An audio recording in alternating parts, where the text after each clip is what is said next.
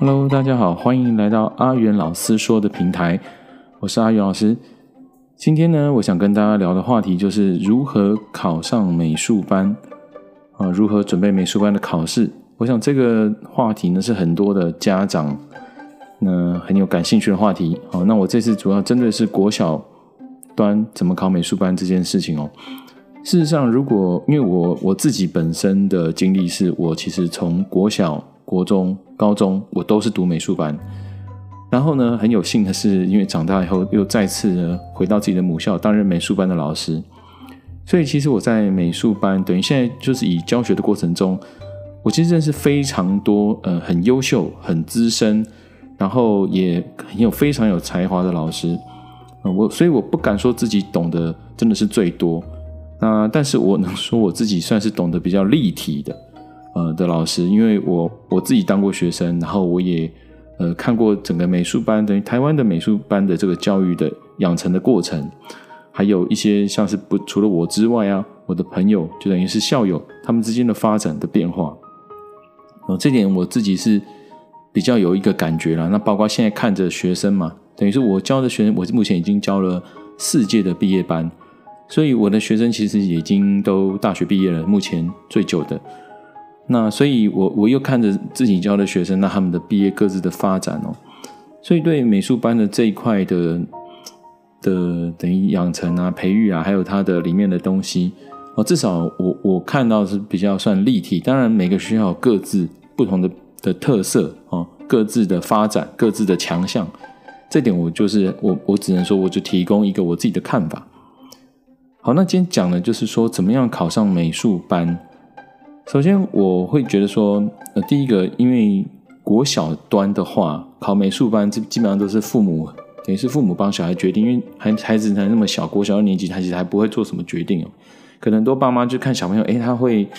美，觉得他喜欢画画啦，然后就会觉得说，哎，那考个美术班好像有一个等于像是一技之长，或者是说，等于孩子算是有有一点这样子，算精英教育这样子，算一个集中式的培养，就会想要这样子栽培孩子。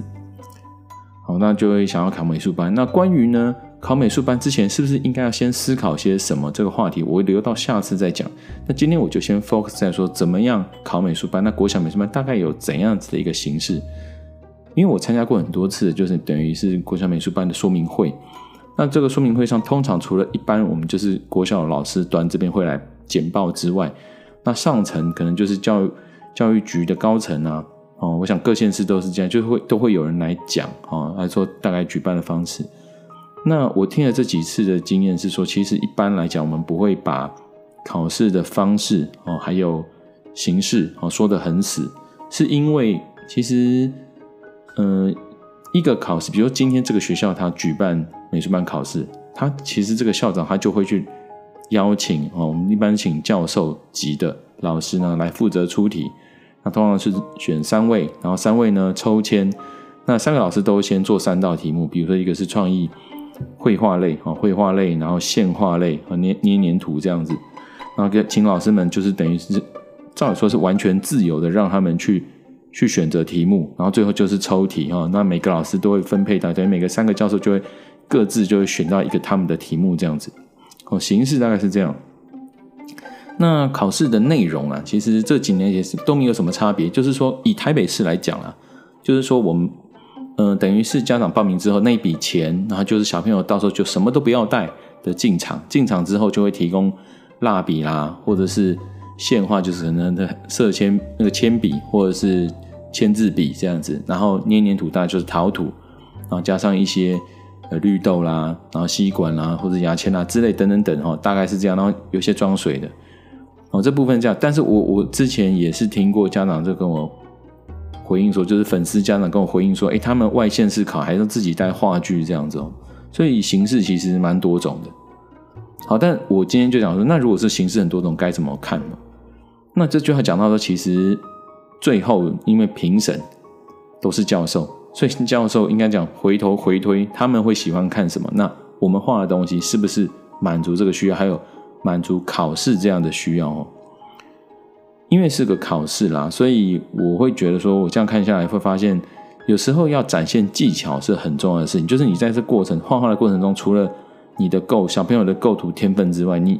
能不能融入一些技巧哦，让那些教授给你打高分，或者这些评审老师给你打高分，是一个相对来讲在在这个考试比较容易胜出的关键。嗯，就以绘画来说，绘画类来说啦，我看过很多的画室哦，他们就会教小朋友说，诶，比如说一件衣服，或者在这个画面里面哦，第一个当然我们我我是尽量要求大家说东西要画大。小朋友这个主题东西要画大，为什么呢？因为如果是用蜡笔来上色，你东西画太小，你是不是脸也涂不干净，脸也涂不完？我觉得你东西太小，脸眼睛也画不上去啊。然后东西太小，你要画很多地方，对不对？就填的很累。可是如果东西大，你是不是一下子就可以哎，好好在这个方块、这个这个块面里面上色，然后上出很有层次的变化？哎，那这样你的分数就高。那另外我也看过，就是说又。不管是这个，比如说这个画面里面，假设一个人或是一只猫，我们把它画成彩色的渐层，也就是蜡笔红橙黄绿蓝靛紫都让它上去，哦，在这个面上上去，那画面上看起来就诶就很让人觉得赏心悦目。当然，我们自己专业老师就是我说，有时候我们会参与评审，就在旁边看，那会发现，嗯，这些画可能会觉得，嗯，是不是很有点匠气啊什么？可是就发现，哎，其实怎么好像每次都被选中这样，就是。发现哦，原来原来有这个眉角，就是说你你刻意的展现一些你的，比如说上色技巧、融合颜色的技巧，哎，好像就会容易得到评审的青睐这样子哦。所以这是一个小建议跟大家讲，就是绘画类的话，第一个东西你要画大哦，练习画大。那再来呢，颜色尽量，比如说一个面块面，我们让它有渐层哦，比如说一个红色系，那你就可以从黄开始，橘色开始，慢慢从红，然后叠一点，后面叠紫。那颜色有点这样渐层过去，那就会分数就会比较高哦。那东西当然第一个要画完了，所有的纸张一定要把颜色涂满哦，这是一个基本的要件。好，那再讲到线画的部分哈，因为线画的话呢，有时候的考试内容是会用铅笔哦，有时候铅笔，但大部分都是会黑黑色的奇异笔、签字笔这样，所以意思就是不太能修改。那这不太能修改的时候呢，就第一次构图就很重要。那一开始东西还是一样，回到原点。今天的主题是什么？通常小朋友的考试的主题通常都是离不开想象哦，因为在二年级的小朋友通常都还是以想象期为主，所以有时候都是什么怪物的肚子啦，然后或者出去玩啦，就是那种就是你可以去去想象你的故事情节的这一种。那这个我就会建议说，还是一样哈，东西主题主角第一个选定之后，请你把它画大。那跟小朋友讲，你讲画大这个很抽象的概念，他可能听不懂。那我们就讲说，哎，画的跟你脸要画的跟你拳头一样大哦，这点注意哦。就是如果我们在小小教教小朋友的时候练习的时候，你可以说，哎，东西画的，请你一个脸要画的跟拳头一样大，至少是你的主角要画的跟拳头一样大脸哦。那这个东西在在绘画类也非常好用，就是它颜色比较可以做一些变化。那线画的话，就是说在这个块面里面，我们就可以教它很多的呃色，比如说线。在衣服不同的衣服里面，哎，教它不同的线条变化，比如说有的变方格的衣服啦，有的是波浪的衣服啦。然后在上色的时候呢，有时候那线条有的部分可以填粗一点，有时候用细一点啊，有时候加一些圆点，让每个块面都产生不同的所谓的质感或肌理变化，让它的效果看起来是不同的。那整张画面就看起来很丰富。没有没有相关经验的家长啊，其实可以搜寻就所谓的曼陀罗哦，曼陀罗绘画或者是。最近讲的所谓的缠绕画哦，让小朋友去看，然后练习全去画画看啊，练习去自己去揣摩看看，那就会成为他自己一个创作的一个养分。他就知道说，哎，遇到这样的图案的时候，他可以先用什么东西做个开始啊？比如说从粗线细线的搭配开始，变成直线横线的搭配到斜线啊，或者是斜线中间带一些点点的变化这样子。所以线画的部分也就是这样。那重重点就是主题一定要画大，然后很明确啊，线条要。就是看起来要够跳出来哦，这一点的话，就是还要多多去画了哈。我只能说要多画，那多看。好，再来就是比较多人想要询问的立体类的哦。一般立体类的话，我目前为止看到都是以陶土为主哦。在台北市，我们是陶土为主。那陶土呢，会搭配一个小小的装水容器。那我自己以前当监考老师的时候呢，就是讲说这个一般因为二年级实在太小了。所以，变成说水，我们老师会帮忙他们倒，不会让他们自己这样弄得乱七八糟。可是呢，有个重点就是说，一般有时候给你两包，请你把土完完全全用完。很多小朋友他就留做完了一个一包用完以后，他就另外一包就留着，或者只用了一半，其实都很可惜哦。就是你一开始做出来的量体就比人家小哦，这个就很吃亏。所以第一个要诀就是一定要把土用全部用完。那在我自己，比如说我自己义务在指导一些小朋友，他们来找我，然后说，哎，学校的小朋友嘛来找我说，哎，可不可以帮忙指导？这样我说好啊。哦，那那同后来都当然都上了，那只是说，我就会跟他们讲说，假设今天主题好，假设是就是带小狗出去玩，带宠物出去玩好了，那其中一包土一定要拿来做主角，就是这一包土就是做主角哦，不要做别的东西，就是主角。那所以我们第一个要怎么样？先把土做分类啊，不要想到什么做什么。而是分类，第一个我们可能抓三分之一或多少的头要大一点，然后呢，身体做出来，脚做出来。那这次它一般里面会都会附一些，比如说叉子啦，哦，那那个东西就让你去使用。那记得就可以教他们做骨架。我在看评审的过程中，我是印象比较深的是，其实陶土的决胜关键就在于你立体层次能做的多少。哦，就是比如说一个东西，你的你的配件，如果你只做了一个从头叠上来，像一个像个大便或冰淇淋那样的东西，基本上分数很低哦。那如果你是做，就是说一个桌子哦，小朋友能做出一个桌，比如说平面，然后搭两个小椅、小四个小桌角，哦，上面如果再叠一个东西，哇，那分数更高哦，直接就是高分高分这样子。哦，所以我我我的经验就是说，如果要呃做立体的，就在练习的过程中。哦，你就尽量要练习小朋友把东西做成立体的哦。比如说一个人，想办法让他站起来，不要让他坐着。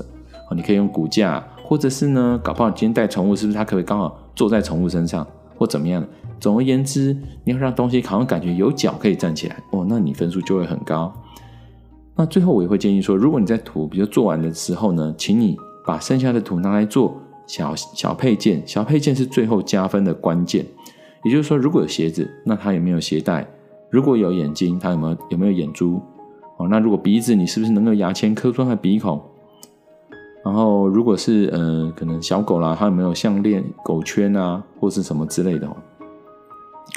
总之就是啊，再来就是有时候会发一些绿豆或者其他材料，尽量要把全部东西都用完，千万不要放在那边就不做完哦。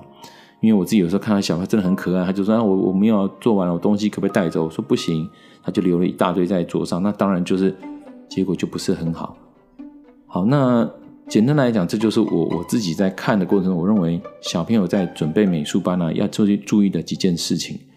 那最重要就是说，你之前你还是要多练习啦，就是真的要多多几次练习。那你可以。你有缘的话呢，那你欢迎你就是可能透过我的部落格联络到我，那你可以把照片寄给我看，我我我可以的话，我也会很乐意跟你分享说，哎，我觉得这个作品可以怎么样更好，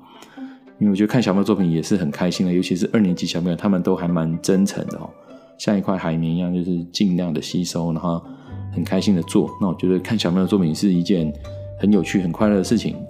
因此我也很欢迎呢，就是有兴艺术兴趣的小朋友都能够来考考美术班，好，是很开心的事情。